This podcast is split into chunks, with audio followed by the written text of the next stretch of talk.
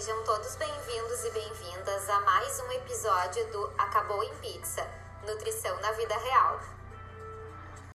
Oi, pessoal! Hoje é o nosso episódio 8, o último da nossa primeira temporada. Ah. Duda e eu. Ai, que tristeza. Duda e eu, a gente vai voltar a gravar daqui a uns dois meses, então a gente vai anunciar também o nosso retorno. Hoje a gente vai falar sobre emagrecimento, o objetivo que mais leva as pessoas aos consultórios das nutricionistas, sem dúvidas, assim eu vejo pela prática, né, especialmente. A gente vai trazer informações sobre o que nos faz engordar e a melhor forma de emagrecer. Peço que quem ainda não segue a gente aqui na Podosfera, clique no botãozinho seguir, porque isso dá aquele estímulo para mim e para Duda seguirmos com o projeto. A gente conta com vocês. Duda, dá um oi para os nossos ouvintes. Oi, oi, gente. Primeiro queria dizer, né, que tô bem feliz aí com essa nossa primeira temporada. Tenho certeza que a segunda vai ser ainda melhor uh, e mais completinha também. E sobre o episódio de hoje, espero que vocês, nossos ouvintes, consigam tirar todas essas dúvidas. Verãozinho tá chegando, acho que é o momento que as pessoas buscam bastante emagrecimento, né? E aí frisar bastante também a questão do emagrecimento saudável, né? Que é sobre o que a gente vai querer falar aqui hoje com vocês. Isso é muito real. Geralmente, outubro e novembro são os meses que nutricionistas mais trabalham. Então, antes da gente falar sobre como emagrecer, eu acho importante que a gente fale sobre como a gente engorda, né? Basicamente, a gente engorda, isso é, a gente aumenta o nosso percentual de gordura corporal, porque engordar não é aumentar peso na balança, mas sim aumentar o tecido gorduroso, uh, quando a gente come além das nossas necessidades energéticas. Todos nós temos uma taxa metabólica basal, que é a quantidade de energia que o nosso corpo gasta em repouso para manter atividades bem básicas como respiração, batimentos cardíacos. E além dela, a gente leva em consideração o nível de atividade. Então, pessoas acamadas vão ter um nível de atividade menor, depois, depois tem sedentários, ativos, e também a gente leva em consideração a prática de exercícios físicos, se houver essa prática. Para isso, existem algumas fórmulas matemáticas validadas que fazem as estimativas de gasto. Existe também o efeito térmico dos alimentos, que é a energia gasta para que o alimento ele seja processado e digerido, que na prática a gente acaba não colocando no cálculo, né? Eu falo a gente, nutricionistas, mas que a gente leva em consideração na elaboração de estratégias. A gente sabe, por exemplo, que a proteína tem um efeito térmico maior que carboidratos e gorduras.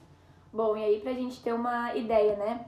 Como exemplo, uma mulher em torno de 1,60m, com seus 60 quilos, tem um metabolismo basal que varia de 1.300 a 1.400 quilocalorias.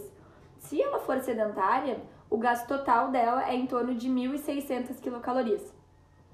Como caso, por exemplo, essa, essa mesma moça uh, pratique um treinamento funcional três vezes por semana, em torno de 40 minutos, esse gasto ele aumenta, né? E passa aí para em torno de 1.700, 1.700 quilocalorias. Então a gente consegue ver que varia bastante, né? E aqui são só noções, visto que, né, o metabolismo basal ele modifica de acordo com a composição corporal de cada pessoa. Como, por exemplo, as pessoas que têm, são mais musculosas, elas têm esse metabolismo de repouso aumentado, o que é super bom, né? Então, tu tá gastando mais energia mesmo parado. Com certeza, eu sempre falo para os pacientes que a musculação ela é essencial para o emagrecimento e manutenção daquele peso, né? Porque vai te manter com o metabolismo basal mais alto ao longo da vida. Então, para a gente aumentar um quilo de gordura corporal, a gente precisa ficar em superávit calórico, que é comer mais calorias né, do que a gente de fato precisa, durante um período considerável e fazer um acúmulo calórico via ingestão de alimentos de 7.700 calorias. Isso significa que essa mulher citada, de 1,60 de altura, de 60 quilos e que pratica exercícios funcionais, se ela passar a comer por 30 dias, todos os dias, 1950 calorias, que fica em torno aí de 250 a mais do que ela de fato precisa, isso é facilmente atingido com um pedaço de bolo de chocolate. Em um mês, ela aumenta 1 kg de gordura corporal. Isso é para vocês terem uma noção de que o ganho de peso ele não acontece de um dia para o outro, são muitos dias comendo calorias extras e há dedicação nesse processo, ainda que não seja intencional. Não é só o hambúrguer do final de semana, né? Com o, certeza. O choppzinho aí no final do dia que vai causar o engorde, que nem muitas pessoas acham. Bom, então a gente já entendeu que cada pessoa tem o seu metabolismo basal, né? Tem o seu estilo de vida e com isso as necessidades calóricas elas são distintas de pessoa para pessoa. Porém, para engordar, a gente tem um ponto em comum, né? Uma ingestão calórica maior do que a necessidade do organismo, que nem a gente estava falando ali em cima antes.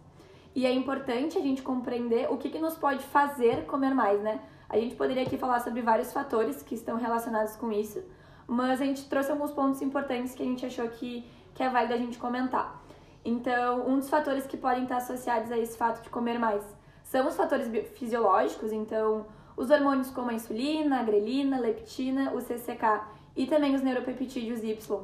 Eles regulam os nossos sinais de fome e saciedade. Já falamos sobre fome e saciedade em vários momentos aqui nos nossos episódios.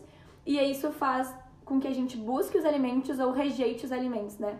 Então, uma alimentação que leva a um pior controle glicêmico, por exemplo, uma alimentação rica em amido em açúcar, faz com que a nossa insulina se mantenha alta no nosso corpo, né? E aí o que proporciona mesmo saciedade, menos saciedade, por exemplo. Então isso é um fator que pode estar auxiliando a esse fato de comer mais. Outros aspectos também, como os emocionais.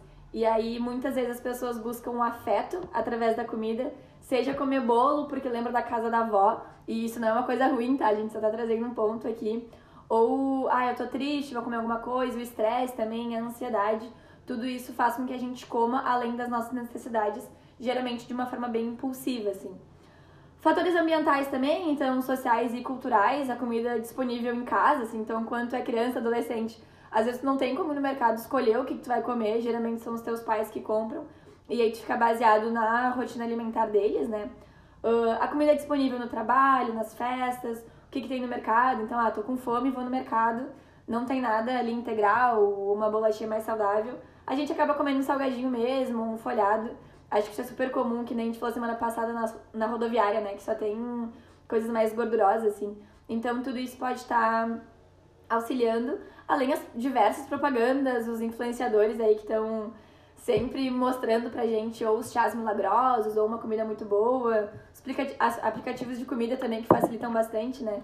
Então, enfim, tudo isso são fatores que podem estar fazendo com que a gente queira comer mais e também seja estimulado, né, a compra de um alimento, enfim. E falando desses aspectos emocionais, é, é bacana a gente pensar que não tem nenhum problema a gente eventualmente usar a comida como uma recompensa, né, como uma fonte de prazer, mas ela não pode ser só prazer e isso não pode acontecer Total. toda hora, né? A comida ela é um combustível, então ela não tá ali só para suprir as nossas emoções. E outro ponto, dando um exemplo assim de fatores ambientais, que daí acho que fica muito fácil de compreender. Uma vez uma paciente minha fez um. ficou uma temporada estudando fora e trabalhando fora em Chicago. E aí lá ela acabou engordando, se eu não me engano, foram quatro meses que ela ficou e ela aumentou 8 quilos, né? E, e aí ela tinha plena noção do porquê aquilo tinha acontecido. Então ela não tinha tanta grana lá. E em Chicago eles têm uma pizza que é super recheadona e tal. Ai, e aí era um monte de estudantes. era um monte de estudantes juntos, né? Então ninguém tinha muito dinheiro. E aí eles compravam sempre a pizza e de noite comiam a tal da pizza. Então foi isso que fez ela engordar, foi a questão do ambiente, do social, né? E aí ela voltou para cá, buscou minha ajuda e a gente com facilidade conseguiu reorganizar a alimentação dela e eliminar aqueles quilos que ela não queria, né? Então é, é uma forma bem clara da gente visualizar o quanto o ambiente tem esse poder de modificar as nossas escolhas alimentares. Total. Então, vale considerar que algumas doenças, fases da vida e medicações podem favorecer o acúmulo de peso na forma de gordura, ainda que esses aumentos, via de regra, eles sejam sutis. Então, por exemplo, o hipotiroidismo, né, tem sim essa característica de diminuir o nosso metabolismo, mas isso vai influenciar aí em 1 a 2 quilos. Então, tendo o, o apoio aí de uma nutricionista, a gente consegue reajustar. Uh, hipotiroidismo, então, já citei que seria um desses fatores. Depressão, menopausa, alguns antidepressivos são exemplos. E aí, nesses casos, o ideal é que o atendimento seja multidisciplinar e direcionado para o melhor manejo desses sintomas indesejáveis e das escolhas alimentares. Então a gente já entendeu que cada corpo é único, né? Cada metabolismo é único, que diversos fatores podem nos levar ao maior consumo calórico e que algumas condições podem favorecer o aumento de peso. Entendendo tudo isso, o que fazer então para a gente emagrecer do ponto de vista nutricional? Bom, quando a gente fala do ponto de vista nutricional, a premissa básica para o emagrecimento é o consumo de uma dieta hipocalórica, né? Então, consumir uma quantidade de calorias diárias que seja menor do que o nosso gasto calórico diário. Então, o que gera aí um déficit calórico. Acho que vocês já devem ter ouvido falar esse termo. Ele é bem comum quando a gente procura um nutricionista para emagrecimento. E aqui a gente não tá falando de passar fome, tá? Então, isso é super importante. As pessoas pensam, ah, eu vou comer menos do que eu tô gastando, então vou passar fome. Não, tem várias formas saudáveis de fazer isso, né? E aí a gente não tem como dizer qual que é o déficit calórico ideal para cada pessoa, uh, de uma forma geral, né? E nem a duração do tratamento, então por isso que a gente precisa avaliar caso a caso, por isso que nutricionista, né? Mas a gente pode afirmar com toda certeza que fazer uma dieta de um, dois, três dias não emagrece. Uh, pode desinchar, sim, mas não queima gordura, né? Que é o foco do emagrecimento saudável. E aí que a maioria das dicas milagrosas, dos chás emagrecedores que aparecem na internet, eles não são tão milagrosos assim, né? Então fica aí o ponto, ponto de atenção. É, e quem faz dieta por um, dois, três dias não faz dieta, é. né? Então, dieta a gente vai considerar quando aquilo é feito por um longo prazo, né? Pra eh, justamente ter os efeitos que a gente tá desejando. Outro ponto importante no emagrecimento é comer com qualidade, é nutrir o nosso corpo de verdade. Todos nós devemos nos preocupar em ter uma alimentação nutritiva, mas quem está em emagrecimento ainda mais tem que pensar que a gente já precisa limitar as calorias, né? A quantidade daquilo que a gente vai ingerir. Então, se a gente preencher essas calorias com alimentos de baixa densidade nutricional, como pastel, doces e etc., a gente vai ter uma alimentação deficiente em proteínas, em fibras, vitaminas, minerais e a gente vai acabar uh, tendo prejuízos em saúde. Então, uma perda considerável de massa magra, constipação, anemia, baixa disposição são alguns exemplos. E uma coisa importante que a gente fala sempre é tomar água, né? Muitas vezes entendemos os sinais de sede com a comida, o que pode comprometer na, na hora da redução de peso, assim. E outro ponto é que a melhor bebida para matar a sede é a água, né? Então, se tu tá com sede, não toma um suco, não toma um refri, toma água que vai te ajudar. E quem tem o hábito de água automaticamente reduz o consumo de bebidas açucaradas, né? E as bebidas elas contribuem de maneira considerável para o aumento de peso, assim. Então, quem sabe troca o, suco, troca o refri por água. Isso também já vai estar tá ajudando no, no emagrecimento. E aí a gente falou sobre água em vários momentos dessa primeira temporada. Mas se tu tem dificuldade, por exemplo, em colocar a água na tua rotina, no nosso episódio, acho que foi o primeiro da temporada, sair de casa. Foi, é, era sim. sair de casa, dicas de alimentação para quem mora sozinho ou a dois. Lá a gente falou sobre como tá inserindo a água na rotina, assim, então acredito que vai, vai ajudar bastante também verdades que precisam ser ditas, né? Pra lidar com a fome, a gente tem que comer comida, comida de verdade, e pra lidar com a sede, a gente tem que tomar água. Então não tem assim, ai, mas dá pra colocar suquinho Clyde. Não, não dá. Tem que ser água, né? Então tem que aprender a tomar água. Isso aí é uma mas coisa importante. Sem, sem calorias o Clyde. Então, pensando em estratégias agora, uma dieta baixa em carboidrato e que preconize carboidratos de baixo índice glicêmico, que elevam menos o açúcar no sangue, pode ser uma boa ideia para o controle do apetite. Essa dieta ela não precisa ser composta só de alface e frango, como alguns blogs e influencers fazem parecer, mas sim com maior proporção de verduras, legumes, oleaginosas, castanhas, carnes, ovos e azeite, em comparação com a proporção ali de cereais, tubérculos e frutas. Outra estratégia válida é uma dieta hiperproteica. A proteína ela proporciona saciedade e esse nutriente tem propriedades termogênicas, como eu falei lá no início do episódio. Auxiliam o corpo a gastar mais calorias. Carnes de todos os tipos, ovos, iogurtes e queijos são exemplos de alimentos que podem estar em maior proporção. No entanto, é fácil errar a mão nessa estratégia, visto que muitos desses alimentos, fontes de proteína, são também ricos em gordura e do tipo saturada. Então, a melhor forma de saber se essas dietas são uma boa ideia para você quanto tempo fazer e tudo mais, é realizando uma consulta nutricional. Já fiquei o contato da Ju. Cá estou. E eu não sei se vocês conhecem, tá? Mas acredito que pelo menos já devam ter ouvido falar. Mas dentro da prática de meditação budista Mindfulness, uh, que é uma, uma prática que foca na atenção plena aos momentos, né? Tem a parte do Mindful Eating, que é basicamente isso, assim. Então, atenção ao que você está ingerindo, as quantidades, os sabores e envolvendo, segundo essa prática, a mente, o espírito e o coração na hora de degustar um prato de comida, né? Uh, e aí a utilização dessa forma de pensar, ela pode sim ser uma aliada quando a gente fala do emagrecimento, né? Afinal, estar de forma consciente, né? O comer de forma consciente, ver o que, que a gente está ingerindo, a quantidade de comida que tem no nosso prato e escutar o nosso corpo para saber se realmente a gente está com fome ou não, se a gente já chegou no nosso ponto de saciedade, é super importante. E aí aqui entra muito aquilo que a gente falou também em alguns outros episódios anteriores, que é o comer sem distração, né? Então deixa o lado de lado, deixa a televisão de lado e foca no ato de estar comendo, assim, né? Então ver assim, ah, eu tô comendo isso e aí amanhã eu tô comendo um prato um pouco maior.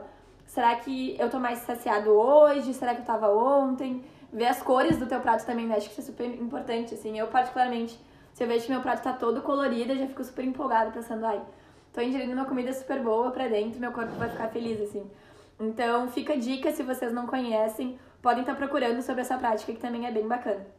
Perfeito. Isso é realmente muito importante, assim. Eu vejo que na prática, os pacientes que conseguem mastigar melhor e ter essa atenção têm aí resultados melhores. Então, por último, seguir uma dieta que considere as nossas preferências, né? Aquilo que a gente realmente gosta de comer. E que a gente consiga se visualizar fazendo no longo prazo, sabe? Não adianta pegar um papel e dizer, nossa, parece legal, mas eu não vou conseguir fazer nem por dois dias. Então, isso não vai funcionar, né? Uh, os estudos mostram que dietas mais baixas em carboidratos levam a uma redução de peso de forma mais rápida, especialmente no início, muito em função da eliminação de líquidos, né? Mas dentro de um período de um ano, os resultados se mostram semelhantes entre as diferentes intervenções de dieta, então, seja ela baixa em gordura, baixa em carboidrato, desde que elas sejam hipocalóricas, que é o que a gente trouxe, né, no início das orientações.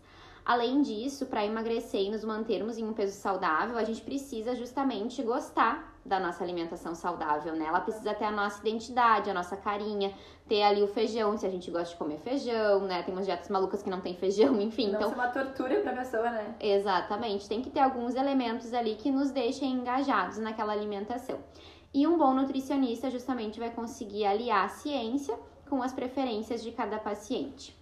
E aí, saindo do campo ali da nutrição, é altamente recomendável, né, pensando em emagrecimento, a prática regular de exercícios físicos, e aí a OMS atualmente recomenda que todos nós façamos de 150 a 300 minutos por semana de, de atividade física moderada, ou 75 a 150 minutos por semana de atividade intensa. Então, deem uma revisada aí para ver se tá dentro dessa, dessa orientação. Dormir bem, e aí a gente fala em média 8 horas bem dormidas por dia. E manejar estresse e ansiedade, e aí eu recomendo aqui fortemente o nosso episódio sobre ansiedade que ficou bem legal. Pode ser que ali tenham ferramentas que podem ajudar vocês nesse sentido. Não por nada, mas o episódio ficou bom mesmo.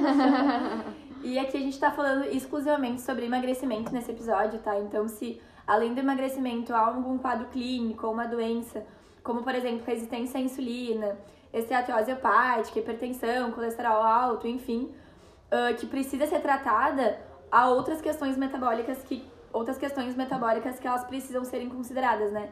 Então fica aí o ponto de atenção também. E aí, além disso, eu queria trazer mais como, como outro ponto em relação às dietas restritivas e as dicas mágicas na internet que é importante entender que tudo é um processo, né? O emagrecimento saudável, ele que nem a Ju falou, ele leva tempo e a gente também deve estar aliando a uma alimentação saudável à prática de exercício físico. Então, vai sair de casa, pega 15 minutinhos, vai pular corda dentro de casa, colocar uma dança na televisão, assim, para que a gente consiga estar tá começando esse processo, né? Acho que a gente tem que se respeitar e às vezes o começar é o mais difícil, assim. Acho que a primeira semana, a segunda semana de dieta, de exercício, ela é mais difícil. Depois que pega a primeira ali, só vai. Então, enfim, acho que fica aí a dica. É, é bem isso mesmo. No início, ah, a gente tem que estar tá preparado para um certo desconforto, né? Porque a gente tinha um comportamento e a gente modifica ele de um dia para o outro. E ele era então, confortável, gente, né? Exato, a gente estava numa zoninha gostosa ali. Então, lidar com desconforto é também importante. Não se vendam também com aquela, aquele tipo de, de pessoa que fala: ah, não, é muito fácil, né? Não precisa fazer esforço. Isso não existe, gente. É uma modificação realmente de comportamento, é abrir mão de coisas que a gente gosta de comer, ou pelo menos comer em menor quantidade, e isso é um esforço também, né? Então não é simples, a gente precisa estar tá bem condicionado a realizar ações que nos levem ao nosso objetivo. E claro, pensando aí como a Duda trouxe, em atividades também que nos gerem um bem-estar, uma dança, né? Coisas que a gente possa fazer para deixar esse processo mais fluido. Melancia quente. Para quem não sabe, melancia quente é aquela que está sempre pronta para fazer mal para alguém. Risos. Então, nesse quadro, a gente traz uma notícia ruim, um desserviço no campo da alimentação e da nutrição. Então, fazendo um link com o nosso tema de hoje, o meu melancia quente vai para uma realidade do nosso país, que são os desertos e pântanos alimentares. Até a gente pode falar sobre isso mais a fundo em outro programa, não vou entrar nos conceitos, mas são zonas e regiões onde há dificuldade na aquisição de alimentos em natura e minimamente processados. Então, ou a gente tem que ir para uma cidade grande para conseguir comprar comida, ou há uma oferta desproporcional entre ultraprocessados e alimentos frescos. A ocorrência disso é maior em áreas de média e baixa renda, como né, já imaginava, e isso acaba levando muitas pessoas a uma rotina alimentar que favorece a má nutrição e o excesso de peso, levando a sobrepeso, né, obesidade, enfim. E é isso, querendo ou não, fala muito sobre o ato de comer como uma forma política, né? Uhum. Querendo ou não, tá muito vinculado, assim. Então, às vezes tu até quer, até quer ter uma alimentação mais saudável, mas não tem condições para isso, ou uma miojo mais barata. O ou, sistema enfim. não te permite. Assim, Exato. Né?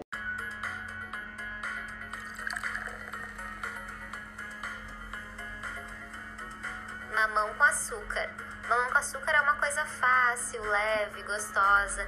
Então, nesse quadro do programa, a gente traz uma notícia boa, um serviço interessante que a gente tenha contemplado no campo da alimentação e da nutrição. E no Mamão com Açúcar, também fazendo um link com o nosso tema, eu quero indicar uma psicóloga que divulga psicologia baseada em evidências, trabalha com terapia cognitivo-comportamental e fala muito, muito, muito sobre comportamento alimentar, que é arroba Fernanda Landeiro. Exatamente assim como eu tô falando, não tem nada que eu tenha que chamar atenção. Uh, eu tô fazendo um curso dela e tô gostando muito, então recomendo bastante, tanto para leigos mas mais ainda para profissionais, assim, nutricionistas e psicólogos. Bom, e chegamos ao fim dessa primeira temporada.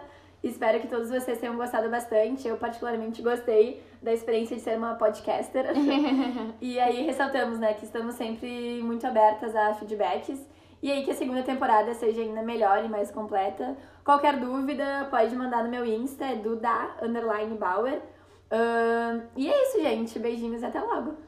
Então, muito obrigada, pessoal. A gente encerra por aqui a nossa primeira temporada e nos vemos novamente em novembro. Nos vemos não, né? nos escutamos.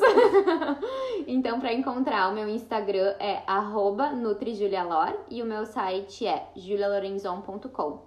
Muito obrigada para quem escutou até aqui. Um beijão. Beijos.